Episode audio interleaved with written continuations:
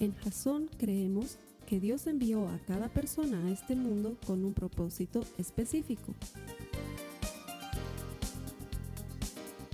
Nuestra misión es ayudarte a que tengas una relación personal con Jesús y a través de ella encuentres ese propósito para tu vida. Queremos ayudarte a alcanzar ese propósito.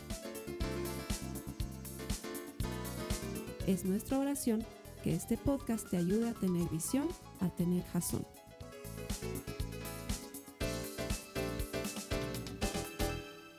Y así un año que parecía que nunca iba a terminar, llegó a diciembre.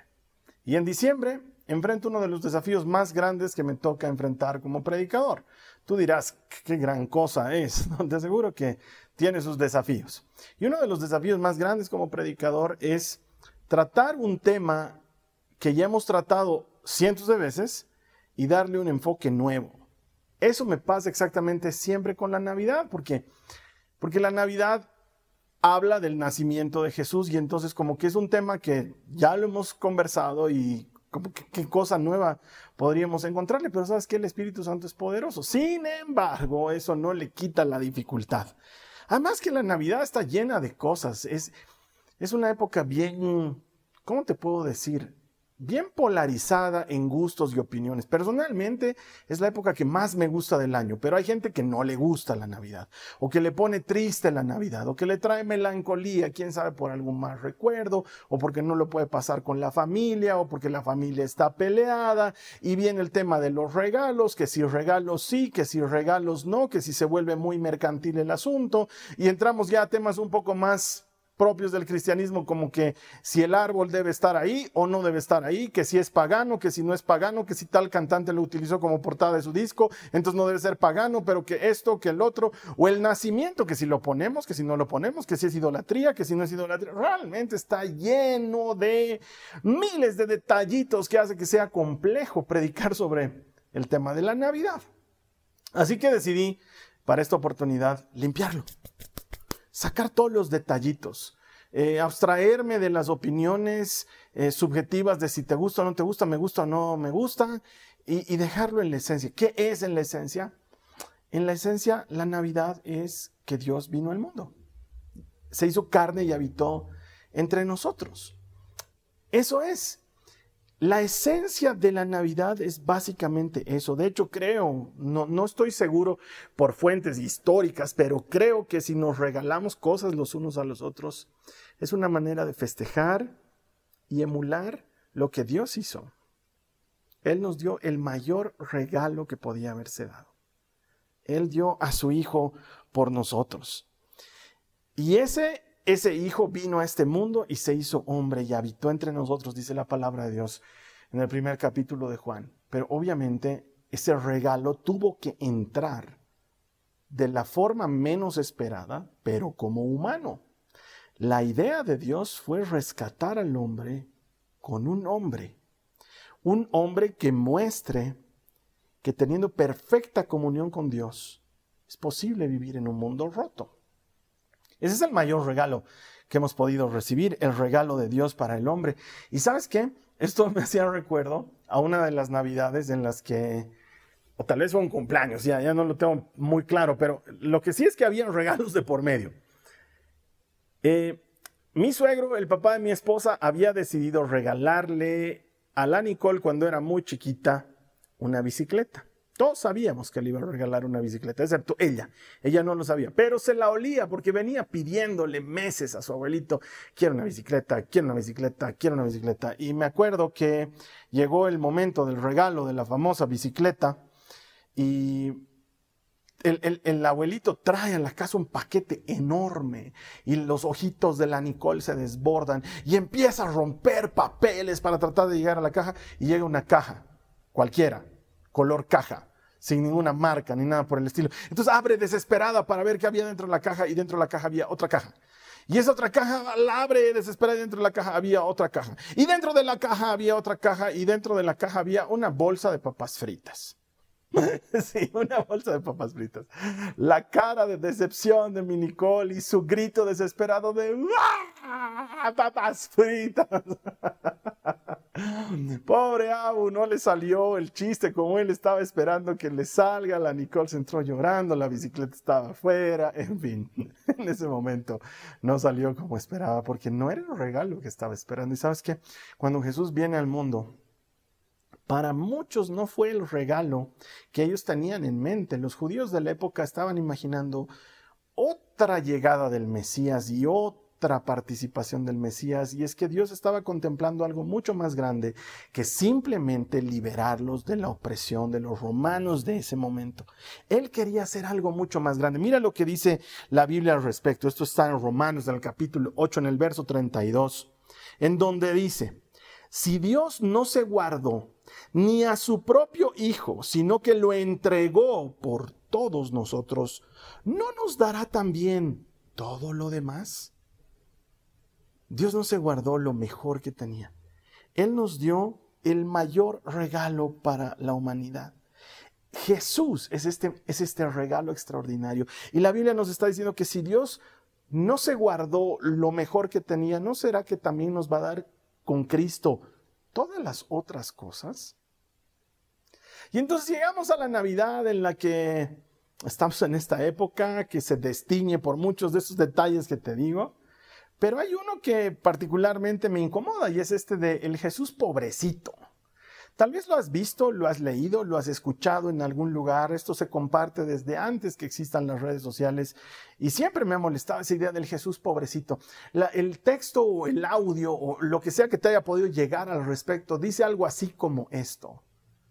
Todos se regalan cosas unos con otros, pero a mí nadie me regala nada, ni siquiera por ser mi cumpleaños. Yo no sé quién ha escrito eso, pero te aseguro que no es el pensamiento de Jesús, porque Él no es el pobrecito, ay, ¿saben qué? No me ralen de su fiesta de Navidad, yo quiero estar en su fiesta de Navidad, ay, porfa, tráiganme a mí algo. ¿sabes qué? Jesús, Jesús no es ningún pobrecito.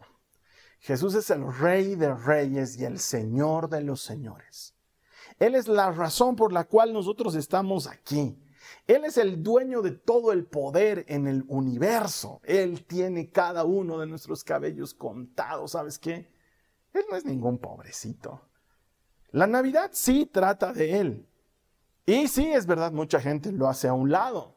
Pero no está ahí como que con su lágrima mirando a la humanidad. Hay otra fotito así o un artecito, no sé, un Jesús mirando a la humanidad así con las lágrimas. ¿Sabes qué? Él ya hizo lo que tenía que hacer en la cruz. Él es vencedor y victorioso. Y su mensaje es de ánimo, de paz y de esperanza para todo aquel que quiera creer. Claro que sí, detrás de todas estas otras cosas sí hay una verdad. Muchas veces nosotros somos convenencieros. Nos acercamos a Jesús cuando realmente nos está apretando el zapato, pero luego cuando deja de apretarnos tanto como nos estaba apretando un tiempo antes, nos relajamos, nos aligeramos y soltamos a Jesús y seguimos en nuestras propias cosas, en nuestra propia vida. Y sabes que eso no entra en la categoría de, ay, pobrecito Jesús, lo estamos raleando. No, entra en la categoría de cuán mal agradecidos somos los seres humanos, que no tenemos las prioridades organizadas, que sabes que no hemos puesto a Jesús todavía en el centro. Pablo les reclamaba algo así a los corintios, les decía, el Evangelio todavía no los ha terminado de transformar, porque no tenemos a Jesús como nuestra prioridad máxima, sino que, por ejemplo, en este tiempo de cuarentena, claro, por el miedo y por la situación, muchos nos hemos apegado a Jesús, pero cuando las cosas se han aligerado, es como que hay tiempo para todo, menos para Jesús. Es como que hay tiempo para hacer otras actividades y sí, no tiene nada de malo asistir a otro tipo de actividades, pero cuando ya se trata de Jesús, pasa un segundo plano y sabes que la Navidad es un momento fabuloso para recordar quién es el centro. Él es el centro. Él es la razón de la estación. Él es el motivo por el cual hacemos lo que hacemos. En esta época de Navidad, recuerdo muy bien, y quizás en tu país sea igual, no sé cómo es en otros países en Latinoamérica, pero aquí en mi país, em, mayoritariamente católico, muchas personas eh, sacan esta estatuita, esta estatuilla que tienen del niño Jesús en las épocas de Navidad. Eh, si no me equivoco, lo hacen cerca de la celebración de los Reyes Magos. La verdad es que no recuerdo muy bien en qué momento, pero es cercano a la Navidad. Y todos llevan a su niño a su estatuilla a escuchar la celebración de la misa, una celebración católica. y me parece, siempre me ha parecido chistoso. Eh, me ha parecido chistoso y no quiero faltarle al respeto a nadie, pero eh, es que no va a escuchar misa. La estatuilla no lo hace. Quizás es un tema de apego. No sabría explicarlo y tal vez alguien más radical y odiador diría, ¿What? Idolatría, Carlos Alberto. Probablemente. A lo que quiero llegar es a la imagen esa que muchos tienen de Jesús como niño. Muchos tienen la imagen de Jesús como niño y relacionan la Navidad con el niño Jesús. Pero sabes qué? Tener una imagen de Jesús como un niño permanente es tan equivocado como tener una imagen del Espíritu Santo como paloma. El Espíritu Santo no es una paloma. El Espíritu Santo es Dios poderoso. No es la tercera persona de la Santísima Trinidad como si fuera el que llegó tarde. Es Dios mismo que por una manera de expresar algo que es profundamente complejo y quizás hasta incomprensible para muchos, se dice de él que es la tercera persona en la Trinidad, pero sabes que de tercero no tiene nada, porque el Espíritu de Dios es el que puso en orden todas las cosas desde el inicio. Es Dios mismo y sabes que tener al Espíritu como paloma es igual de equivocado como tener a Jesús como niño. Él no es un niño, vino como niño pero no se quedó como niño en nada. De hecho, mira lo que dice la palabra en Isaías, en el capítulo 7, en el verso 14, dice, muy bien, el Señor mismo les dará la señal. Miren, la Virgen concebirá un niño, dará a luz un hijo y lo llamarán, y aquí viene la desempaquetada del regalo, lo llamarán Emanuel, que significa Dios con nosotros. Él es Dios con nosotros. No es un Dios lejano, es un Dios cercano. Hemos sido hechos cercanos a Dios por medio de la sangre de Cristo. Ustedes, dice la palabra, que en otro tiempo habían sido alejados, han sido hechos cercanos por medio de la sangre de Cristo. Eso es lo que sucedió con la llegada de Jesús al mundo Dios se hizo hombre. Claro, tenía que comenzar como un niño, pero no se quedó como un niño sino que se transformó en un hombre y nos mostró el poder del Mesías, siendo Emanuel, Dios con nosotros, no un Dios aspirina, no un Dios que sacamos solamente en diciembre porque nos acordamos de Él en diciembre o nos acordamos de Él en Pascua, sino que es un Dios presente y permanente, constante todo el tiempo. ¿Por qué digo Dios aspirina? Porque la aspirina solo la usas tal vez estoy muy antiguo con aspirina, un dios paracetamol, un dios ibuprofeno. Lo usas solamente cuando te duele la cabeza, pero luego está guardado y es que claro, no vas a estar tomando como si fueran M&M's los paracetamoles, ¿no? Lo guardas hasta que tengas una necesidad, pues Dios no debería ser así. Él no debería estar guardado. Él debería ser presente. Él no puede ser un Dios paraguas, que solamente lo saco en la eventualidad de tormenta, en la eventualidad de que haya lluvia. Él tiene que ser un Dios permanente porque lo es. Él es Emanuel. Dios con nosotros. Y en ninguna manera es un Dios limitado por nosotros. No hay nada que tú y yo podamos hacer para amarrar sus manos. Alguna vez escucho que alguien predica y dice, cuando tomas tal o cual actitud, amarras las manos de Dios. Yo no puedo amarrar sus manos. Él es Dios. Jesús es Dios todopoderoso. Él puede tumbarme con su dedo meñique. Nadie le gana en la pulseta a Dios. Él es grande, poderoso y temible. Todo el universo está bajo su control. Él es el Dios cercano que en otro tiempo estaba lejos porque nosotros nos habíamos apartado de Él, pero ahora se ha acercado a nosotros. Ha puesto al hombre en relación correcta con Dios eso es lo que celebramos. Isaías 9, 6, 7 lo dice de la siguiente manera, pues nos ha nacido un niño, un hijo se nos ha dado. El gobierno descansará sobre sus hombros y será llamado consejero maravilloso, Dios poderoso, Padre eterno, príncipe de paz, su gobierno y la paz nunca tendrán fin. Reinará con imparcialidad y justicia desde el trono de su antepasado David por toda la eternidad.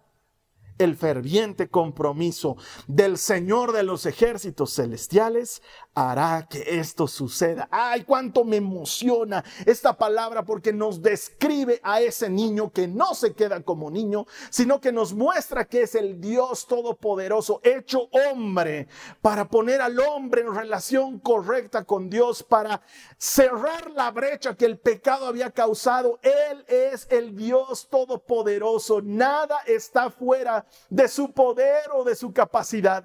Él puede quebrar el corazón de cualquiera. Él puede acercar a cualquiera. Él escucha tus oraciones. Él es el que está atento a tu clamor porque Él es el proveedor eterno, es soberano, dueño de todo lo que existe. No hay otro más grande que Él, no hay otro que tenga el dominio y la autoridad. Él está por sobre todo, encima de todo porque Él es dueño y creador desde el principio. Él es el autor de la vida. Él es la palabra de Dios que hizo todo lo que existe y por medio de Él todas las cosas son de Dios y son para Dios. Él es el primero para que en todo sea primogénito. Él es el alfa y la omega, el principio y el fin, el que transforma el agua en vino, el que llama vivo a lo que está muerto, el que le entrega oportunidades al que siente que no tiene nada, el que llama a todos a Él y que no echa fuera a nadie. Él es Jesucristo no se quedó como niño, Él es Dios. Ese niño creció y nos mostró que había venido al mundo como el Hijo del Hombre. Esta manera antiquísima de calificar al Mesías. En Daniel 7, la Biblia nos cuenta como un hijo de hombre es el que comparte el reino con el anciano de días. Y se somete bajo sus pies todo cuanto existe y toda lengua, toda tribu, toda nación le entrega honor, gloria y reconocimiento porque Él es el Mesías, el escogido de Dios. ¿Para qué? Para terminar con el pecado y la muerte y para reinar juntamente con el Padre en un gobierno que nunca tendrá fin. Miren a ese niño. Es el Hijo del Hombre. No se queda como un niño no es débil, pobrecito, necesitado de protección o de ayuda. Él es todopoderoso. Y si en todo lo que acabo de hablar nadie ha dicho amén en la sala de chat, es como para darle una patada a la sala de chat. Deberíamos estar gozosos de entender que el mayor regalo se nos ha sido dado, porque con la llegada de ese niño ha llegado el Cordero de Dios que quita el pecado del mundo. Mira, en el Antiguo Testamento el Cordero era una figura central de todo el sistema sacrificial judío. Porque Dios había previsto que esto sea de tal manera para que con la llegada de Jesucristo, con la llegada del Hijo del Hombre, con la llegada del Mesías, reconocerlo sea sencillo. Quizás me dices, ¿por qué tanto usas Hijo del Hombre? Carlos Alberto, porque es em, el título que Jesús prefería para él. En la Biblia, él habla de sí mismo como el Hijo del Hombre muchísimas más veces que con cualquier otro adjetivo calificativo. Él se llamaba a sí mismo el Hijo del Hombre, porque en todo estaba diciendo esa promesa de Daniel 7, soy yo. Eso estaba diciendo. Y entonces eh, Dios quiso que la figura del Cordero sea central en la concepción de lo que iba a ser el Hijo del Hombre, el siervo sufriente de Isaías 53. El Cordero era uno de los animales que se utilizaba en los sacrificios de expiación, como ofrenda eh, por perdón de pecados, pero sobre todo era la figura central del inicio del año en el calendario judío. En el pueblo hebreo antiguo, cuando Dios sacó a los israelitas de la opresión de Egipto, les ordenó que celebraran dos fiestas pegadas una a la otra. La Pascua del Señor, así se llamaba Pesaj, el paso de la muerte a la vida, el paso del ángel destructor en medio de Egipto, el paso de la esclavitud de Egipto a la libertad del desierto inicialmente, estaba seguido de la fiesta de los panes sin levadura. En la noche de Pascua, cada familia debía preparar un cordero. habían sido instruidos de no quebrarle ni un solo hueso, lo tenían que preparar entero, lo tenían que hacer cocer entero. Y con la sangre del cordero tenían que pintar los dinteles de las puertas de las casas de los israelitas. De tal manera que en la última plaga, la noche en que el ángel destructor iba a hacer distinción entre israelitas y egipcios, cuando pase por Egipto, Pesaj, cuando pase por Egipto, al ver las los dinteles de las puertas cubiertos con la sangre del cordero, él no entre a tomar vida en ese lugar. Nosotros que tenemos la película completa entendemos, el panorama es clarísimo. Tu casa, mi casa, tu vida, mi vida, están protegidas por la sangre del cordero que fue inmolado. Ese cordero es Jesús. Y Él fue el sacrificio vivo y perfecto. Mira lo que dice la palabra de Dios.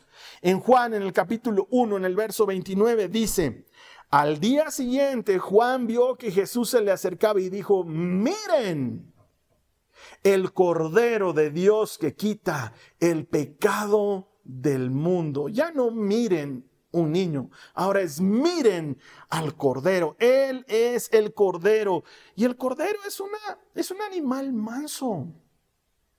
No pone resistencia cuando lo tienes que amarrar para un sacrificio, no pelea, no muerde. Eh, es completamente manso y se, podría decir hasta indefenso. ¿Puede una criatura tan indefensa derrotar al pecado y a la muerte para siempre? Y es que esa es la figura que quería mostrar Dios. Mientras Israel se imaginaba un Mesías guerrero, eh, altanero, poderosamente agresivo, él vino manso y humilde, sencillo, como un cordero, para hacer algo que para nosotros es fundamental. Se llama propiciación. La propiciación es el acto por medio del cual tú reemplazas una cosa por otra para mantener una relación propicia entre partes. Es como cuando, cuando vas a la biblioteca y sacas un libro. Uy, Carlos Alberto, tu ejemplo, que 1980 de tu parte, Carlos Alberto, pero bueno, es que no se me ocurre algo así. Oye, a ver, no sé, ibas a la biblioteca, yo iba a la biblioteca en la universidad, o iba a la biblioteca del colegio, o incluso a la biblioteca municipal, por si acaso, Centennials. Una biblioteca es un lugar lleno de libros, ¿sí? Y los puedes tomar prestados y lo tienes que devolver. ibas sacabas un libro, pero a cambio tenías que dejar una garantía que generalmente era tu carnet, tu documento de identidad. Lo dejabas, eso es de mucho valor, te es muy útil en todos los días y lo dejabas a cambio del el libro, lo dejabas en garantía, lo dejabas en prenda. Eso es una propiciación. Hay un cambio. Algo se pone en lugar de otra cosa. Y cuando ponemos al cordero en el sistema sacrificial judío, ese cordero sobre un altar de sacrificios eh, iba en reemplazo de la vida del que había pecado, en reemplazo de la vida del que había eh, infringido la ley de Dios. Y de la misma manera, Jesús él es el Cordero de Dios que quita el pecado del mundo. Él es la propiciación perfecta por lo que nosotros hemos hecho, por lo que hemos pecado y por cuanto hemos fallado. Sobre el altar del sacrificio está la mansedumbre de Jesús en lugar de nuestra continua rebeldía sobre el altar del sacrificio está la obediencia de Jesús, esa relación, esa comunión perfecta que tienen con el Padre en obediencia en lugar de nuestra desobediencia permanente. Sobre el altar de sacrificio está la fortaleza del Hijo de Dios en reemplazo de nuestras debilidades. Sobre el altar del sacrificio está la vida eterna del Dios Todopoderoso en lugar de la muerte que nosotros hemos conseguido por desobedecerle y por fallarle. Y quizás tú me digas, Carlos Alberto, pero ¿por qué una propiciación? ¿Por qué muerte? ¿Por qué un sacrificio de sangre? ¿Por qué un Dios sanguinario? Porque el hombre optó por la muerte. Y cada vez que tú y yo desobedecemos, elegimos la muerte porque el pecado solo engendra muerte. El pecado nunca trae una buena consecuencia, pero Dios ama al pecador. Detesta el pecado, pero ama al pecador. El pecado es absolutamente incompatible con quien Dios es. Y para estar en una relación correcta con Él necesitamos algo a cambio del pecado, necesitamos algo limpio y algo sin mancha. Y eso fue nada más y nada menos que el unigénito Hijo de Dios. Él es la propiciación por nuestros pecados. Él es el pago por lo que tú y yo hemos hecho. Es como esta vez que viajé unos años atrás, la primera vez que me tocó ir a un congreso de esta iglesia hermana que tenemos que se llama Life Church. Me invitaron al congreso y esa época la iglesia estaba muy nuevita y yo apenas estaba haciendo mis primeras armas de mi vida laboral, entonces eh, con mucho esfuerzo eh, financiamos el viaje, la iglesia eh, me ayudó a financiar el viaje para viajar allá, porque estaba invitado, pero invitado de ven, ¿no? O sea, no invitado de te costeamos. Entonces viajé allá y me hospedé en un hotel, de hecho ellos me recogieron y me llevaron a un hotel. Como era la primera vez que estaba yendo, iluso de mí, yo no conocía Oklahoma, no tenía idea cómo era, iluso de mí, yo dije, ah, voy a poder movilizar por ahí sin necesidad de alquilar un auto, porque además, como te digo, estábamos con los recursos limitados, yo no tenía dinero, entonces eh, había que tratar de limitar los recursos, entonces no alquilé auto y el uso de mí en cualquier lugar de los Estados Unidos vas a necesitar un auto para movilizarte, sus ciudades están diseñadas así, ¿sabes qué? El supermercado más cercano me quedaba a supuestamente 10 minutos, pero en realidad era media hora a pie. La tiendita más cercana me quedaba como a 15 minutos a pie y yo no sabía que en Oklahoma hacía unos vientos que te podían llevar con el viento. O realmente cometí un error. Entonces, mi primer viaje a, a Oklahoma, eh, pasé mucho tiempo en el hotel porque me di cuenta que no podía movilizarme mucho, entonces pasé mucho tiempo en el hotel eh, comí en el hotel, em, utilicé las cosas del frigobar y sabes que lo hacía con mucha pena, con mucho sufrimiento, porque decía, ay, esto, ¿cómo lo voy a pagar? Ah, voy ya, me estaba imaginando lo que se me iba a hacer en la cuenta al final cuando vaya y diga, ok, ya me estoy yendo, denme mi cuenta. Además que un día eh, tomando una gaseosa mientras estaba en el dormitorio, se me vació encima, manché la ropa, tuve que lavar mi ropa en la lavandería, eh, me la trajeron al cuarto planchado, o sea, unos gastos extras que no tenía planificados. El día que llega el checkout, yo tengo que salir del hotel, me acerco al lobby y les presento mi tarjeta de crédito y les digo, estoy haciendo el checkout y ellos la agarran y vienen y me dicen, sí señor, pero usted no debe nada. Y yo le digo, ¿cómo es posible? He comido, he pedido servicio a la habitación, he usado el minibar. He utilizado los servicios de lavandería, todo lo que no tenía que hacer solo por no tener auto. Sé que tengo que pagar algo y ahí me dijeron, no, ¿sabe que todo está pagado? La iglesia que lo invitó aquí a los Estados Unidos ha corrido con los gastos de todo lo que usted ha consumido. No te puedo explicar la sensación de alivio que se siente.